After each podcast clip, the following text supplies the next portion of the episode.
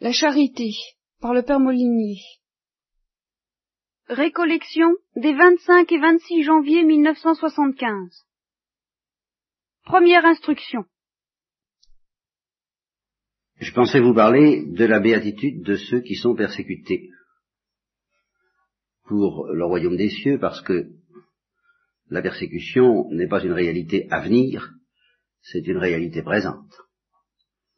Nous sommes persécutés, nous sommes persécutés d'une certaine manière de l'autre côté de ce qu'on appelle le rideau de fer, d'une certaine manière vis-à-vis de laquelle nous nous sentons, je suppose, en tout cas moi je me sens très démuni, c'est un fait, et à cause de cela, nous pouvons être tentés de penser que de ce côté du rideau de fer, du côté dit de la liberté, on n'est pas persécuté. Ce qui serait une erreur grave, ce qui est une erreur grave, que nous commettons tous plus ou moins. Nous pensons que nous ne sommes pas persécutés alors que nous le sommes d'une autre façon. Et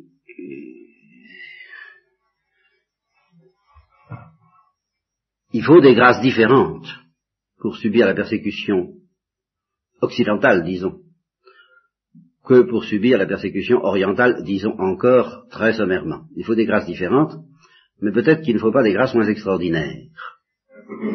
Je vous dis deux mots de cette affaire-là quand même, parce que c'était dans ma tête avant que je commence la récollection, et je ne voudrais pas complètement l'abandonner, et que d'autre part il y a un lien entre ce, cette béatitude de la persécution et le mystère de la charité, bien entendu.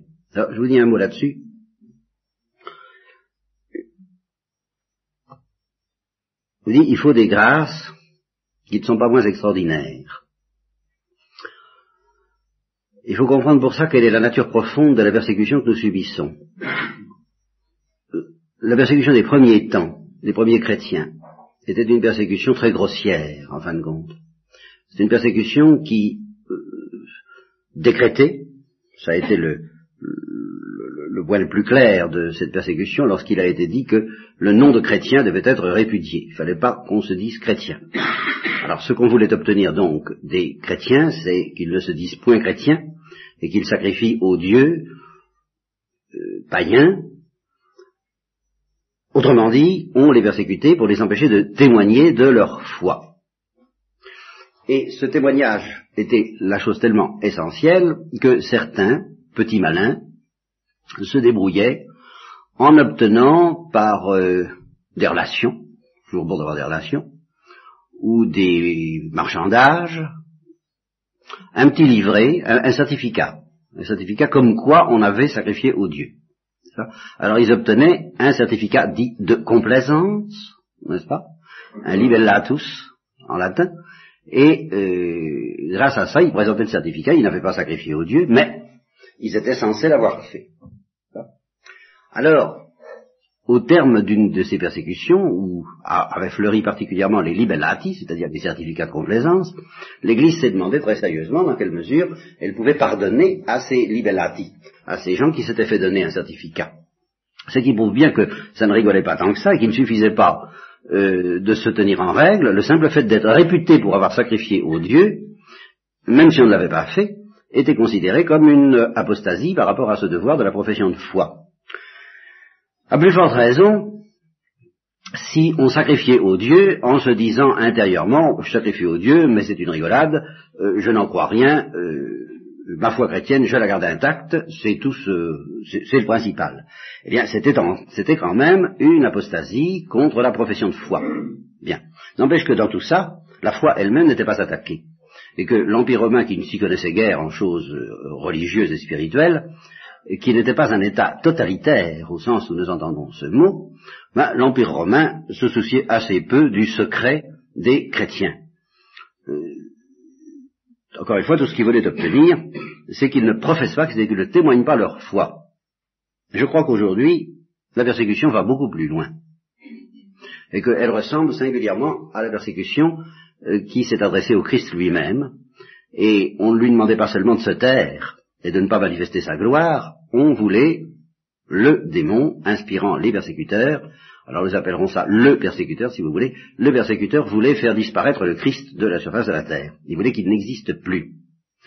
Eh bien, je crois que la persécution actuelle ne veut plus que notre foi existe. Il ne se contente pas de la faire taire, il y a un totalitarisme assez puissant chez le persécuteur, appelons-le comme ça, ce terme, ce personnage moral, appelons le persécuteur qui est à la fois humain et satanique, eh bien, le persécuteur ne se contentera pas d'une apostasie concernant, concernant la profession de foi, il veut extirper la foi elle-même. Et il y a là-dessus un livre qui n'est pas historique, qui n'est peut-être pas prophétique, mais qui est peut-être bien prophétique quand même, qui en tous les cas est fort célèbre, et qui s'appelle 1984 de George Orwell.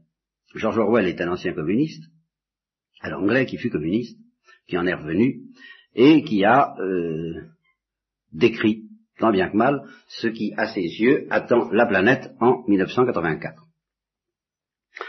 Or, je vous passe les détails, ce que je retiens d'extrêmement profond dans cette histoire, c'est que le héros, l'anti-héros plutôt, la victime, euh, qui est un membre du parti communiste, bien entendu, enfin communiste, on ne l'appelle pas ainsi, c'est le parti, gouverné par un certain Big Brother, le grand frère, dont on ne sait pas d'ailleurs finalement si c'est un mythe ou une réalité, c'est une des questions que se pose le héros de cette affaire, il demande à son persécuteur, son persécuteur alors avec un petit P, par le grand persécuteur mythique, mythologique, mais le celui à qui il a affaire très concrètement, il lui demande à la fin, enfin Big Brother existe-t-il?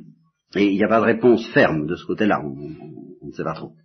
Et alors, euh, ce, héros, anti-héros, euh, se méfie beaucoup de tout ce qui a lieu dans, le parti, il n'est pas, enthousiaste du tout, il est, très sceptique, très sceptique à l'égard du Big Brother, très sceptique à l'égard de toutes les doctrines en question, et puis, en cours de route, il rencontre l'amour humain, et il espère par l'amour humain, un amour humain qui, est très mal vu d'ailleurs de la morale du parti, alors il espère, grâce à cet amour humain, échapper à cet étouffement dont il sent l'emprise terrible sur lui, et alors il se cache, bien entendu, il cache cet amour humain le plus possible, ce qui n'est pas si facile que ça, puisque dans sa chambre, comme tous les gens importants, le peuple étant négligé, mais les gens importants ont un écran de télévision qui ne peut jamais s'éteindre complètement. On peut diminuer le son, mais on ne peut jamais euh, complètement éteindre, et on ne peut jamais savoir si on est vu ou si on n'est pas vu, parce que par l'écran de télévision, on est relié à un central, où évidemment on ne vous regarde pas tout le temps, on a, à tout moment, du jour et de la nuit, avec les infrarouges, on aurait amélioré ça aujourd'hui, je crois, euh, on peut plus ou moins être vu. Alors c'est pas commode d'avoir une vie intime et privée dans ces conditions-là, évidemment. Donc il se cache comme il peut, mais il se fait prendre. Et alors, la persécution vise très exactement ceci.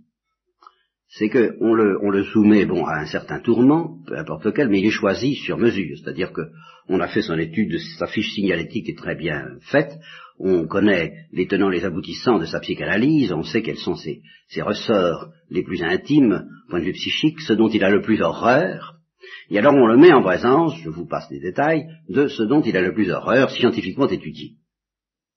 Et au moment où il va donc passer à cette chose dont il a le plus horreur, euh, on s'arrange pour qu'il crie non pas moi, faites-le lui à elle, parce que c'est elle qui est en cause, n'est-ce pas, dans, ce procès qu'on lui fait. C'est plus fort que lui. Euh, il peut plus, il, enfin, il ne peut plus aimer. À ce moment-là, il ne peut plus. Vous voyez que ça nous ramène au sujet de la charité, tout, doucement. Ça. Il ne peut plus aimer parce que vraiment, on lui en demande trop, et alors il dit non, elle, pas moi. Et elle, de son côté, étant soumise au même traitement, euh, dit lui, pas moi. Puis après ça, on les remet ensemble. Alors, il ne croit plus à l'amour humain. Voyez-vous, on a réussi, la persécution n'a pas seulement réussi à obtenir qu'il s'incline, qu'il se renonce, qu'il soit séparé, euh, qu'il renonce l'un à l'autre, n'est-ce pas? Non, la persécution a, réussi à obtenir qu'il ne croit plus à leur amour. Oui. Alors, ce n'est qu'une phase, la phase ultime étant que finalement, ça paraît un peu prestidigisation comme je vous le dis, mais si vous lisiez le livre, vous verrez que ça n'est pas tellement prestidigisation que ça. Alors finalement, à la suite d'une poursuite de ce lavage de cerveau, eh bien, c'est les dernières paroles du livre, il aime Big Brother, sans savoir s'il existe d'ailleurs, mais après tout, est-ce qu'on ne nous demande pas quelquefois d'aimer Dieu, sans savoir même s'il existe? C'est un petit peu une imitation très réussie de la foi chrétienne. Eh bien, je pense que les persécuteurs officiels, euh, orientaux, ceux qui emploient toutes sortes de méthodes totalitaires d'oppression et de police, ne se contentent plus euh, d'obtenir des aveux plus ou moins simulés, des, des, des, non, ils veulent vraiment tuer chez leurs euh, pupilles, leurs, euh, leurs sujets, ils veulent vraiment tuer la foi dans les valeurs auxquelles ils croient, si ce sont des intellectuels, ben, ce sont des valeurs démocratiques, si vous voulez, si ce sont des chrétiens, eh bien c'est la foi tout court. Bon. Alors, ça nous paraît, quand on, nous raconte ça, quand on si, si j'insistais là-dessus, je pourrais insister là-dessus à partir de 1944, et euh, vous donner une vision de cauchemar, n'est-ce pas, d'une persécution qui, euh, vraiment, a le mauvais goût, non seulement de ne pas, le mauvais goût, non seulement de vouloir qu'on renie de bouche le Christ et la foi, mais qui entend bien, ça ne lui suffit pas. Elle veut vérifier que vous avez vraiment perdu la foi. Elle ne vous laissera pas tranquille euh, sur de simples paroles disant, bah oui, euh, c'est vrai, vous avez raison, je suis un mauvais serviteur du peuple, j'ai trahi. Oui, ça, ça, ne suffira pas. Il veut voir vérifier que vous êtes vraiment convaincu. C'est ça l'affaire. Il ne suffit pas de leur lancer des, mots comme ça en disant mais oui d'accord. Non, ils, vous feront euh, passer par toutes sortes de tests par lesquels ils vérifieront que vous croyez vraiment à leur salade. Hein, sinon, euh, ils vous laisseront pas tranquille tant que vous ferez mine d'y croire, mais que vous n'y croirez pas vraiment. Ça paraît abominable. Ça paraît abominable. Ça paraît abominable, mais quand on regarde ce qui se passe en Occident, on est tenté de dire aux persécuteurs orientaux, mais vous donnez donc pas tant de mal, ils réussissent beaucoup mieux dans le même sens du côté de l'Occident, avec des moyens beaucoup plus aimables. À savoir, à nous faire perdre la foi. Alors d'une autre façon, en nous invitant à témoigner de notre foi, mais ce n'est plus la vraie. Alors on témoigne, on témoigne, ça pour témoigner on témoigne, mais ce n'est plus la vraie. Alors comment faire face à cette situation? D'abord comment ne pas perdre la foi, et puis comment adopter une attitude qui nous permet, face à cette situation qui est une situation de persécution, une persécution qui ne fait pas appel à la peur et au nerf et à l'angoisse psychique, physique, mais à d'autres procédés qui pourraient être moins spectaculaires, à mon avis, sont beaucoup plus efficaces si on comprend que le but, justement, euh, à partir du moment où le persécuteur accepte de sauver les apparences, il obtiendra beaucoup plus facilement la réalité. À partir du moment où il vous dit, moi, mais soyez chrétien, soyez chrétien, je, loin d'attaquer le nom de chrétien, je, le respecte, je vous encourage à le, proclamer très fort, et j'encourage vos liturgies, euh, tout, tout, à fait d'accord, n'est-ce pas? L'essentiel, c'est que, ben, vous,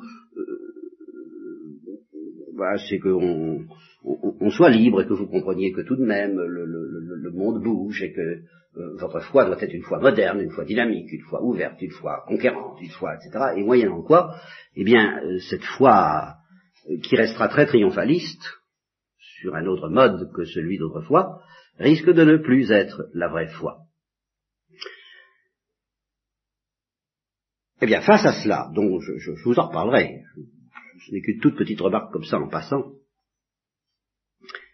Il faut garder la foi, bien sûr, ça j'essaie de vous y aider. Il faut aussi avoir une certaine attitude qui nous permettra de connaître la béatitude de la persécution. Et non pas seulement la résistance à la persécution. Il ne suffit pas de résister à la persécution. Le, comble de cette perfidie de la persécution, c'est que si euh, le persécuteur obtient que le persécuté résiste purement et simplement, il a encore gagné. Parce que il évite que son protégé n'entre dans la béatitude, la huitième béatitude, la plus mystérieuse la béatitude des persécutés. Eh bien, pour résister à la persécution en entrant dans la béatitude des persécutés, ah, il faut une petite chose qui n'est pas seulement la foi, et qui s'appelle la charité. Et alors vous voyez que nous arrivons en plein à notre sujet, mais maintenant il faut que je vous raconte comment ce sujet de la charité, que je ne pensais pas traiter comme tel, je pensais le traiter sous l'angle de la béatitude des persécutés, comment j'ai été amené à ne pas pouvoir y échapper. C'est que je fais du catéchisme. Vous le savez. Alors, depuis deux ou trois fois, j'essayais de parler de la charité, et on m'a dit, eh bien, non, vous ne parlez pas de la charité. Ah, j'ai dit, bon. Alors, écoutez, je croyais pourtant, euh, ben non. Les jeunes auxquels vous vous adressez euh, n'arrivent pas à comprendre, à travers ce que vous dites, qui semble décidément singulièrement hermétique, n'arrive pas à comprendre ce que c'est que la charité. Alors, je suis rentré en moi-même, bien entendu. Je me suis dit, mais qu'est-ce qu'il faut faire, qu'est-ce qu'il faut dire, à quoi ça tient? Moi, j'ai l'impression, illusoire sans doute, de parler de la charité depuis 1953, euh, qui est la date de mon arrivée à Nancy. Euh, J'en parle plus ou moins, mais enfin j'ai l'impression de ne parler que de cela, absolument que de cela. Et il paraît que j'en parle pas. Alors il y a, y un malentendu. Il y avoir quelque chose qui tourne là. Faut, probablement qu'il m'est arrivé cette mésaventure du, je ne sais plus quel est le singe qui projetait des, images avec une lanterne magique qui était magnifique. Absolument magnifique. Il n'avait oublié qu'une chose, c'est d'allumer la lanterne. Sauf qu'on ne sait pas pour quelle cause, mais on ne distinguait pas très bien. Alors, je ne sais pas pour quelle cause, mais il est possible que vous ne distinguiez pas très bien ce que je veux dire, et c'est sans doute de ma faute. Mais alors, je me dis qu'est-ce qu'il faut faire. Rentrant donc en moi-même, je me suis interrogé, je me suis dit qu'est-ce que c'est que la charité et qu'est-ce qu'il faut dire pour faire comprendre ce que c'est que la charité? Et je me suis trouvé devant une grande perplexité, parce que je me suis dit, au fait, c'est vrai, il n'y a pas mèche. Au fait, c'est vrai. D'ailleurs, c'est une des choses qui m'ont été approchées, ce qui prouve que malgré tout, je m'orientais déjà dans ce sens-là. On m'a dit, mais euh, il y a dans votre manière de parler quelque chose de profondément décourageant, parce que vous donnez l'impression que, ben, faut comprendre, si on ne comprend pas, tant pis pour nous, on est foutu. Alors, c'est sommaire, mais euh, toujours rentrant en moi-même et m'interrogeant avec, euh, avec esprit critique, je me dis, ben, j'ai pu donner prise à cela parce qu'il est certain qu'il y a un côté de la vérité que je crois avoir entrevu et qui est telle que je ne peux pas complètement démentir cette affirmation. Je ne dirais pas qu'on est fichu, loin de là, mais je dirais que pour comprendre ce que c'est que la charité, il faut avoir la charité et il faut vivre la charité et que toutes les explications que je pourrais donner à quelqu'un qui n'aurait pas la charité, ou qui, ayant la charité, n'en vivrait pas, se contenterait de la laisser dormir dans son grenier, euh, dont la serrure serait bien rouillée, nos vertus c'est souvent cela, un grenier dont la serrure est rouillée parce qu'on ne les fait jamais fonctionner. Alors, la, serrure est rouillée et quelquefois même d'aventure on perd la clé. C'est-à-dire qu'on ne sait même plus du tout comment faire, pour retrouver le moyen de faire fonctionner cette histoire, cette affaire-là, qui s'appelle la foi pour les uns l'espérance, la charité. Si quelqu'un ne fait pas fonctionner sa charité, ben, je peux toujours m'avertir, il peut me dire, qu'est-ce que c'est que la charité? Je, Toutes les explications que je lui donnerai ne le lui feront pas comprendre. Alors ça, c'est sûr. Alors vous me direz, ah bon, alors il faut pratiquer la charité. Voilà une expression que je n'aime pas beaucoup. Parce que pratiquer la charité, ça a l'air de vouloir dire justement qu'il y a deux temps, un temps où on comprend ce que c'est, et puis un temps où, comme on m'a dit souvent à la suite de certaines prédications fort appréciées, c'est très beau ce que nous a dit mon père à la fin des retraites des, des, des, religieuses en particulier, souvent, alors là, il y a une espèce d'extase qui passe, et euh, on me dit, ah, comme c'est beau ce que vous avez dit, c'est magnifique. Mais évidemment, maintenant, il va falloir qu'on mette ça en pratique. Alors, je dégringole de l'escalier, moralement, n'est-ce pas? Je dis, ils n'ont rien compris. Ils n'ont rien compris parce que, de même qu'on ne peut pas comprendre si on ne pratique pas, on ne peut pas éviter de pratiquer si on comprend. Si quelqu'un se dit, je pratique ou je ne pratique pas la charité, c'est qu'il n'a pas encore compris la charité. Parce qu'on le comprend, la charité, que dans un mouvement par lequel on adhère à la charité. Et on y adhère efficacement, parce qu'y adhérer euh, non efficacement, c'est d'adhérer à ce que Saint Paul appellera caritas ficta, une charité fictive, et, il faut, et elle existe, ça existe. Le vrai problème, en effet, c'est de discerner la charité fictive de la charité vraie. Alors je m'y emploie, je m'y suis employé en particulier au dernier catéchisme que j'ai fait, et alors on m'a dit, ben, vous ne nous avez pas parlé de la charité vraie, vous avez parlé de la charité fausse. Parce que j'ai dit, attention, la charité vraie, ça n'est ni ceci ni cela. Alors qu'est-ce que c'est la charité vraie? Évidemment. Évidemment. J'avais oublié d'allumer ma lanterne. Mais pour dire ce que c'est. Saint Augustin disait, aime et fais ce que tu voudras. J'ai envie de dire la charité, eh bien aime Et tu comprendras. Alors quand on a dit ça, alors aussitôt il faut se précipiter sur les sur les amours qui ne vont pas nous révéler la charité. C'est-à-dire, attention, euh, l'amour humain, l'amour passion, l'amour criminel, l'amour égoïste, l'amour d'amitié euh, pure, euh, banal, l'amour familial, tout ça, ça ne va pas te révéler la charité. Ben alors qu'est-ce, qu'est-ce que c'est la charité? Ah ben, aime de charité, et tu sauras ce que c'est que la charité. Voilà. Ah ben c'est décourageant, c'est désespérant. Eh ben, évidemment. Bon, alors on va essayer de, s'y mettre quand même. On va causer. Je ne vous promets pas de vous offrir euh, une définition claire de la charité, je peux vous donner une définition. Mais si cette définition ne rejoint rien en vous, alors c'est que, ou bien il n'y a rien, ah, c'est embêtant, ou bien il y a quelque chose, mais quelque chose qui ne vit pas assez, qui n'est pas assez vivant, qui n'est pas assez intense, qui n'est pas assez libéré, qui est encore prisonnier de trop d'obstacles, pour que vous fassiez de vous-même le joint entre ce que je dis, qui est ce que dit l'Église. La charité, c'est l'amitié avec Dieu. Donc voilà. Qu'est-ce que je dis de plus J'ai tout dit. Alors, de deux choses l'une. Ou bien, quand vous entendez dire la charité, c'est l'amitié avec Dieu, ça vous dit quelque chose, alors c'est que le joint est fait, et à ce moment-là, vous savez tout. Et vous me direz, continuez, continuez, ça nous intéresse, quoi, plus c'est tout, mais vous ne vous plaindrez pas que je n'ai pas parlé de la charité, parce que vous aurez compris. Ou bien le joint ne se fait pas. Alors ça ne veut pas dire que vous n'ayez pas la charité, mais ça veut dire simplement qu'il y a des obstacles qui vous empêchent de comprendre ce que ça veut dire concrètement, expérimentalement, que l'amitié avec Dieu. Ah, ça, d'accord. Alors je veux bien vous aider à les faire sauter, ces obstacles, d'accord Seulement, n'espérez pas que je vous fasse comprendre ce que d'une certaine façon vous n'avez pas compris avant que je ne parle. Je l'ai dit et répété, en terre chrétienne, quand on n'a pas tout compris, on n'a rien compris. Et quand on n'a pas tout compris d'avance, avant que l'Église n'ouvre la bouche, les enseignements de l'Église égale zéro.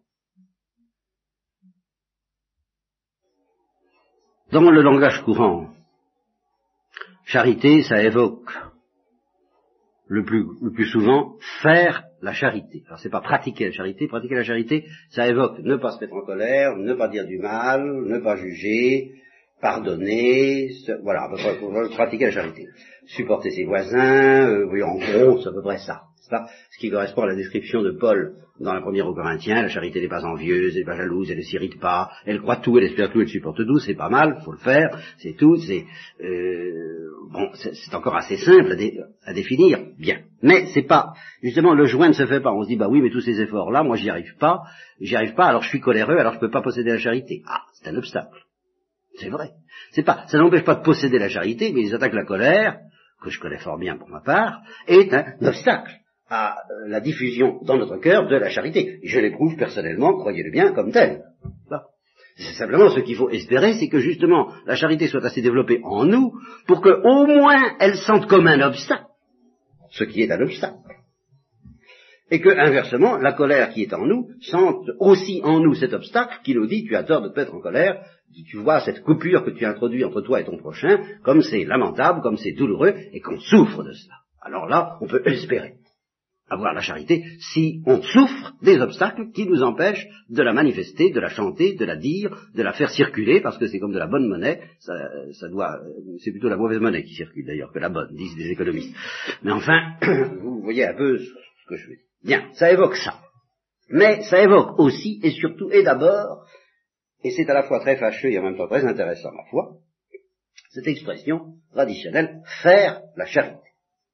Et alors, on se dit, bah, c'est ça, voilà, c'est autour de ça, et on se, on se dit, je vais retrousser les manches et je vais m'y mettre, je vais faire la charité, c'est-à-dire me dévouer à tous ceux qui ont, enfin, d'abord donner quelque chose, faire l'aumône, c'est déjà pas mal, et puis servir de mon mieux tous ceux qui ont besoin de mes charités, c'est-à-dire de mes aumônes, de mes dévouements variés. Bien. Alors qu'est-ce qu'il faut qu'intervienne en vous pour que vous fassiez l'aumône? Prenons ça très très élémentairement. Pour que vous fassiez l'aumône, qu'est-ce qu'il faut qu'intervienne en vous? Ben, Une chose très simple qui à première vue est très humaine et qui s'appelle être touché. Voilà. Ce sera le point de départ de tout mon discours sur la charité. Au point de départ, au commencement était le verbe, eh bien au commencement de la charité, il y a être touché. Être touché par la misère, par une misère concrète, pas la misère en général, mais par la misère concrète de telle ou telle personne qui m'est présentée. Soit très directement parce que je la fonde, je rentre dedans, je la vois, soit parce qu'on en parle. Bien. Est-ce que c'est difficile d'être touché? Ah, ah. Ça n'a pas l'air d'être une vertu, ça n'est pas classé dans les vertus. Non seulement ça n'est pas classé comme une vertu, ça paraîtra même quelquefois comme une faiblesse. Si le, le, le, le médecin ou l'infirmière est trop touché par la vue du sang, ben, il risque de pas faire un bon médecin et une bonne infirmière. Il faut pas être trop sensible, quand même, dans, quelquefois. Autrement, être sensible, ça semble être en effet un point de départ sur lequel il semble qu'il n'y ait pas de charité, et pourtant, ça n'est pas défini comme une vertu. Ça n'est pas défini comme un effort. On ne va pas faire effort pour être sensible. On est sensible ou on n'est pas sensible. Hein? Ça semble simple. Bon. Et pourtant, et pourtant, c'est pas forcément si facile que ça. Normalement, les enfants sont sensibles, ils sont facilement touchés. Mais, entre l'enfance et l'âge mûr, il se produit facilement, presque toujours, un phénomène que précisément la Bible a fort bien désigné et qui s'appelle l'endurcissement. Alors on endurcit ses nerfs pour ne pas tomber, pour ne pas s'évanouir à chaque fois qu'on voit une goutte de sang, ça c'est normal, ou à chaque fois qu'on égorge un poulet, hein, sur les ménagères, faut quand même avoir les nerfs à peu près solides, oui, ça c'est très bien, mais on en profite, c'est toujours la même histoire euh, de notre manque de loyauté à tous, on en profite pour faire passer la douane à, travers cette nécessaire maîtrise des nerfs et de l'imagination, à un endurcissement du cœur. Je pourrais définir une grande personne par opposition à un enfant, pas une personne qui s'est endurci le cœur. Plus ou moins. Mais enfin, elle s'est endurci le cœur et pour une raison très simple que je vais vous mettre sous le nez, je, laisse de côté les endurcissements euh, catastrophiques, terrifiants, de celui qui refuse la grâce parce qu'il refuse la grâce, comme l'endurcissement de Satan ou l'endurcissement de, dans, le péché. Non, non, je parle de cet endurcissement banal que n'importe lequel d'entre vous pourrait justifier en disant, bah, qu'est-ce que vous voulez, mon père? Faut bien qu'on vive. Comment voulez-vous vivre sans, sans qu'il y ait tout de même un petit peu d'endurcissement? Pas, pas être une vie. Et ici, euh, là, euh, il faut regarder les choses très de, très près. Voyez-vous? Alors je pense que tous, un jour ou l'autre, nous mettons le cran d'arrêt, nous disons comme, ben ça va bien comme ça, j'ai été assez touché comme ça. Voilà. Hein? Et oui. Eh bien, ça, ça constitue au moins un péché véniel contre la charité. Pas mortel, mais c'est le péché véniel le plus difficile à éviter. Parce que, on se dit, ouïe, ouïe, ouïe, aïe, aïe, mais alors si je mets jamais de barrière, où est-ce que ça va m'entraîner ce truc-là? Eh oui, bien sûr. Et ici, nous allons commencer à connaître, justement, par cette petite réflexion très simple, comme vous voyez, quelque chose de ce que j'appellerais la folie de la charité. La folie de la charité comporte en particulier cette résolution de ne jamais mettre un terme à la capacité que nous avons de nous laisser toucher. Alors, une fois qu'on a été touché, on fait ou on ne fait pas quelque chose, c'est une autre histoire, mais enfin, on se laisse toucher, réellement, avec un désir efficace de réagir à ce qu'on, quand on est touché, on a envie de faire quelque chose, ou alors c'est qu'on n'a pas été touché. Ou bon, on va pas raconter d'histoire. Voyez. Ceci dit, nous ne sommes pas au bout de nos peines dans nos réflexions sur la charité à partir de se laisser toucher.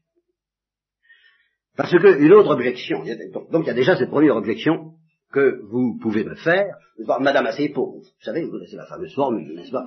Je ne peux pas me laisser toucher par vous, parce que je me suis laissé toucher par Antoine bon, ça, la, liste est, la liste est terminée. Les casiers de mon cœur vulnérables sont tous bouchés, ma foi.